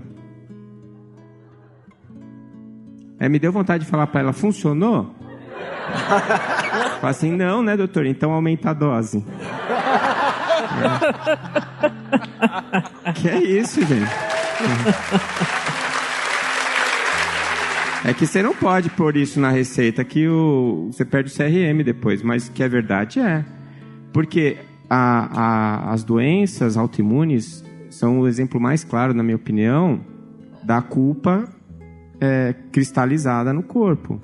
E, e a gente percebe claramente isso. Então, o paciente que se sente culpado é o paciente orgulhoso e rebelde. E o que, que ele precisa? O único remédio que tem para isso chama perdão. Então, se você não tiver essa atitude, esse passo adiante, depois do reconhecimento da culpa, é claro, o que nem percebeu que errou, nem começou o processo. Mas a culpa, se você não passar rapidamente para a culpa, você adoece. Não é? E é, uma coisa também que eu, eu, eu, eu tenho muito forte para mim, e que tanto o Ricardo quanto o Roberto falaram, é que assim, a gente confunde lei de ação de, e reação com lei de talião. Lei de talião não ensina nada para ninguém. Se você tomar um tapão na cara e você der um tapão na cara do outro, que, que acontece a seguir? Os dois falam assim, puxa, é verdade, né? Não devia ter te batido. É, é verdade, olha como doeu. Ô irmão, vem aqui, dá um abraço. Isso não vai acontecer. Vai sair rolando no chão. Então, a, o olho por olho, dente por dente, não ensina nada para ninguém. Agora, a ação e reação não é olho por olho, dente por dente. Então, usa a matemática do Roberto, se ele é ruim, eu sou pior. Então, mas você vai perceber ali que a lei de amor está incluída e tem também a misericórdia divina. Então, é aquela história. Eu posso nascer com uma malformação, com um problema, ter uma doença, ou eu posso ganhar a oportunidade de resgatar aquele dano, né, de restaurar o meu erro com uma oportunidade de trabalho, que é como o Ricardo falou. Então, esse é o lance. Então, se eu é, é, pus fogo no corpo e nasci com pênfigo, uma doença grave de pele, é ação e reação. Mas ainda assim não é talião. Por quê? Porque eu escolhi aquilo. Não conscientemente, mas é que eu não tive condições, nem conhecimento, nem consciência suficiente para neutralizar aquilo lá. Então eu podia nascer com todas as chances de ser um bom dermatologista e tratar a pele das pessoas. Eu estaria resgatando do mesmo jeito. Né? Normalmente, o que eu tenho visto é que as pessoas acabam, por falta de perdão, elas acabam pedindo a prova semelhante àquela que elas provocaram e que trouxe a culpa para elas. Então é um momento em que elas resgataram a culpa delas. Elas resgataram a dívida, que eu não gosto de chamar de dívida, sabe? Não gosto. Esse negócio aqui, eu estou resgatando. Quem que está te cobrando? É a sua consciência. Não tem boleto. Não tem boleto. Você paga, não é? Na verdade, é uma reconstituição de dano autogerado. É isso que é. Então, o que acontece e que a gente chama de castigo é a oportunidade. Então, mesmo que eu pare na, na culpa e essa culpa gera a doença, a doença tem um efeito terapêutico. Por quê? Porque ela está me mexendo, me fazendo mover, sair do lugar para resgatar aquele problema que eu tive. Eu posso ter a doença, desencarnar da doença e não acontecer nada. Eu vou nascer de novo do mesmo jeito.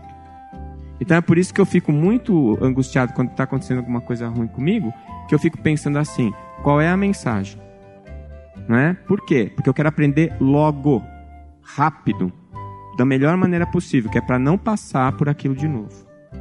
Né? Então essa eu já essa essa eu já paguei, não é? Que os meninos falam assim na faculdade. Essa matéria eu já paguei. Então eu passei, acabou. Então na próxima não tem mais aquilo para mim não. Né? Então essa questão é muito importante porque essa coisa da lei de Italião, olho por olho, dente por dente, é também da nossa, da nossa herança judaico-cristã. E isso está relacionado àquilo que eu falei no, no, outro capítulo, que é a coisa de orgulho de achar que você não vai fazer bobagem, porque vai. E se você não consegue se perdoar quando você percebeu que fez a bobagem, então seu caminho vai ser bem duro, né? bem difícil. É aquela história, vai chegar 5 mil anos para o jantar, como você falou hoje. Você, se atrasa tanto no processo, por quê? Porque você escolheu. E não é castigo divino, não é dívida kármica, não é nada disso, é você mesmo. Então, é, quando eu aprendi o Espiritismo, quando eu comecei a, a estudar, é, eu tive uma ótima notícia e uma péssima notícia. A ótima notícia: a minha vida está nas minhas mãos e a minha felicidade só depende de mim. A péssima notícia: a vida está em minhas mãos e só depende de mim. Bom, agora nós vamos pedir para as mulheres se ajeitarem na cadeira, porque agora vem um capítulo especial.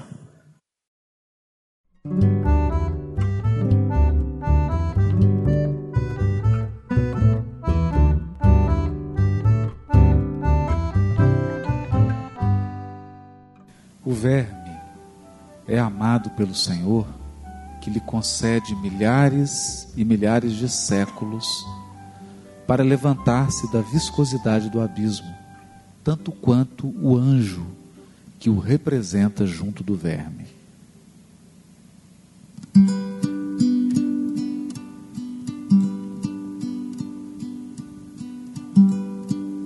Tinha acordado e preferi, no entanto, permanecer ali quietinho. Gostava de ficar escaldando as ideias. E só despreguei do colchãozinho de sabugo ao ouvir a autoridade meu avô. Levanta, filho. Vem despedir da gracinha. Era aquela hora da manhã em que tudo parece existir com pouco caso. O orvalho fresco, contudo, despertava o cheiro da roça, enquanto o alvoradão abrasado acendia o horizonte. Meu avô preparava um carro toldado e as quatro juntas de bois que a ele serviam. Para aquela viagem, os fueiros recebiam uma manta de couro que deveria garantir as sacas de polvilho. Era mantimento comprometido com os armazéns da cidade. Nosso sustento, carga valiosa. Naquela manhã, no entanto, eu fechara os olhos da minha alegria, porque tudo compunha o cenário de uma despedida custosa. Gracinha se ia, sem como voltar. Avistei-a sentada num toquinho de aroeira, aguardando o embarque da carga. Ela estava tremendo, não sei se por medo ou por frio. Vestia um trapinho melhor, com fita no cabelo e sandálias novas. Também segurava no colo uma matula de pano, do qual se podia adivinhar todo o seu tesouro: o terço de estimação, a bonequinha de palha feita pela mãe e uma muda de roupas velhas para lida.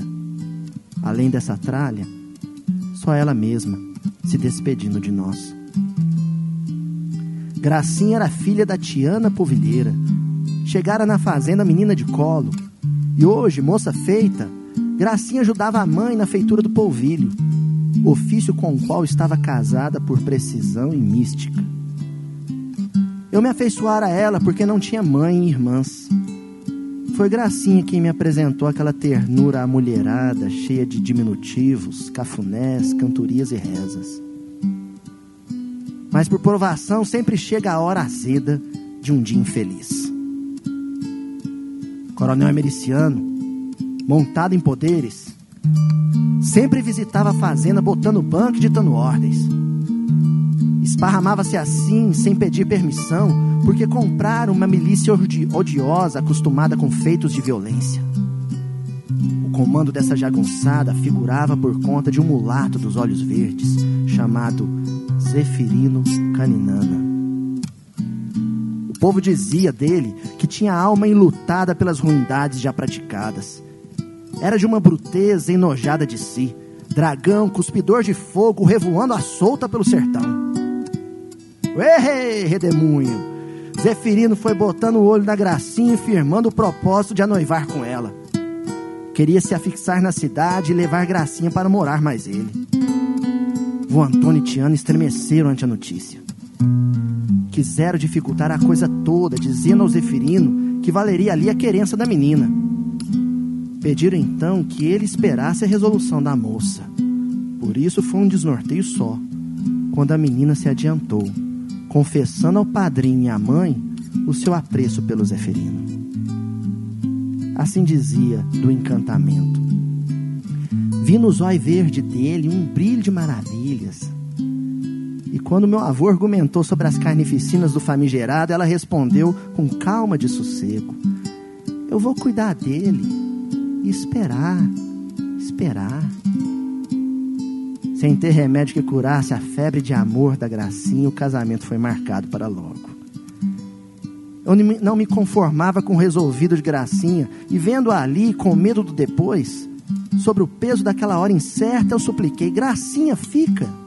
Zefirina é alma condenada, vai lhe sangrar o coração. Mas ela sorriu com uma bondade extremada e disse: Mas eu vou cuidar dele e esperar, esperar após abrir a pausa de um silêncio, continuou com fala inusitada. Olha, você ouve, ouve e repete para os outros que eu vou te ensinar. Para fazer polvilho, primeiro você rala a mandioca em casca de angico. Depois você lava a massa dela, prensa e separa o leite da mandioca. Então deixa descansar que é pro polvilho deitar no fundo. Escorre a água e põe o amido para secar na laje. Aí você quebra os torrão seco até ficar tudo fininho, fininho. Esse é o polvilho doce. Esquecendo-me por um instante do quão absurda me parecia aquela prosa colhida do vazio, eu perguntei: E o polvilho azedo? No que ela respondeu com uma sabedoria que eu só pude compreender mais tarde: Uai, é a mesma coisa, só que precisa de mais tempo. Tem de esperar, esperar. Nesse caso, ser a direita é você olhar para a imundície de sobre a mistura e acreditar que o polvilho está lá no fundo. A coisa fedida e feia que fica por cima se chama babão. Mas você olha para aquilo acreditando no polvilho, viu? Você tira o babão que ficou boiando com bastante cautela, sem afobação. Escorre a água e põe um amido para secar na laje. Aí você quebra os torrão seco até ficar tudo fininho, fininho. Esse é o polvilho azedo. Quando Gracinha terminou a sua instrução povilheira, vô Antônio já estava com o carro montado. A boiada ia se mover. Era a hora da despedida. Acompanhando o início da travessia, notei que as juntas, o candeeiro, o carreiro e o carro formavam um todo só. E quando aquilo cruzou o cercão aberto, algo foi revelado à minha, à minha alma. O carro que levava Gracinha era uma barca boiável, navegando à custa de bois pelo leito seco da estrada poeirenta. Meu avô era o carreiro, o capitão, chefiava. Gracinha, por sua vez, a carga tripulante obedecendo a uma vontade senhora. Tração em movimento, carro e bois conduziriam ao jagunço embrutecido a ternura de nossa menina. O correr do carro parecia atender apressado a um chamado de Deus. Alentava minha ideia de que a providência era como um grande carro de bois, levando e trazendo as pessoas de lá para cá, de cá para lá, um poder zebuíno, transportando a vida da gente para onde alguém mais necessitasse dela. E diga ao Senhor que me ouve atento. Acho mesmo que Deus se compadecera do Zeferino. Sonhara algo melhor para a vida do infeliz e por isso entregara-o a gracinha. Era vontade dele ver a tempestade mais feroz, dormindo tranquila no colo de uma brisa menina. A misericórdia divina, vestida de noiva, alcançaria o ser do Zeferino e depois saberia esperar, esperar. Eu perdi o carro de vista no sem fim do cerrado quando descobri que tinha fome. Na cozinha, encontrei biscoito assado de véspera, biscoito de polvilho, feito por Gracinha. Receita danada de boa, coisa sua inventada. Ela dizia que o bem bom desse biscoito era a mistura dos dois polvilhos. Lembro-me bem de ouvir aquela voz de Riachinho explicando o êxito da receita para o meu avô. Uai, padrinho, não tem segredo não. É só casar o doce com o azedo.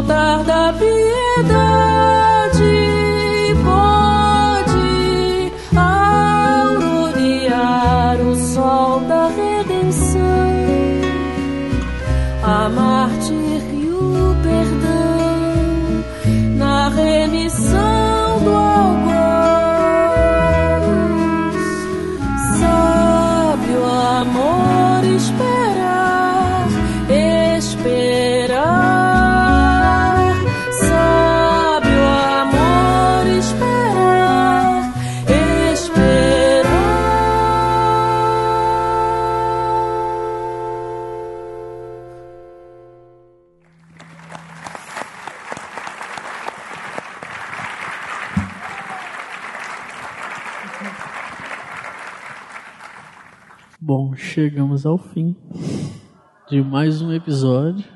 Ah, mas o Dr. Ricardo quer contar um caos aqui. Essa música, esse negócio me fez lembrar, vou até contar do jeito que vocês estão cantando, tentar, sabe? Quando ainda jovem, na mocidade da nossa casa, apareceu lá uma morena que o nariz me chamou a atenção. Que morena de nariz grande. Coração caiu por ela apaixonado.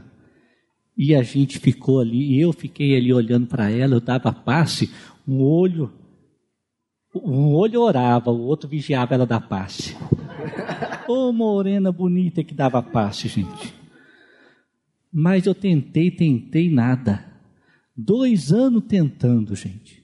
Até que um amigo disse assim, ô, mulher é assim, se você dá muito de cima, não dá bola não, pare de dar bola. E não é que deu resultado? Parei de dar bola e ela veio para cima de mim. O tempo de Deus é o tempo do filho pródigo, nasceu a consciência, nasceu a consciência dela, ela caiu por mim.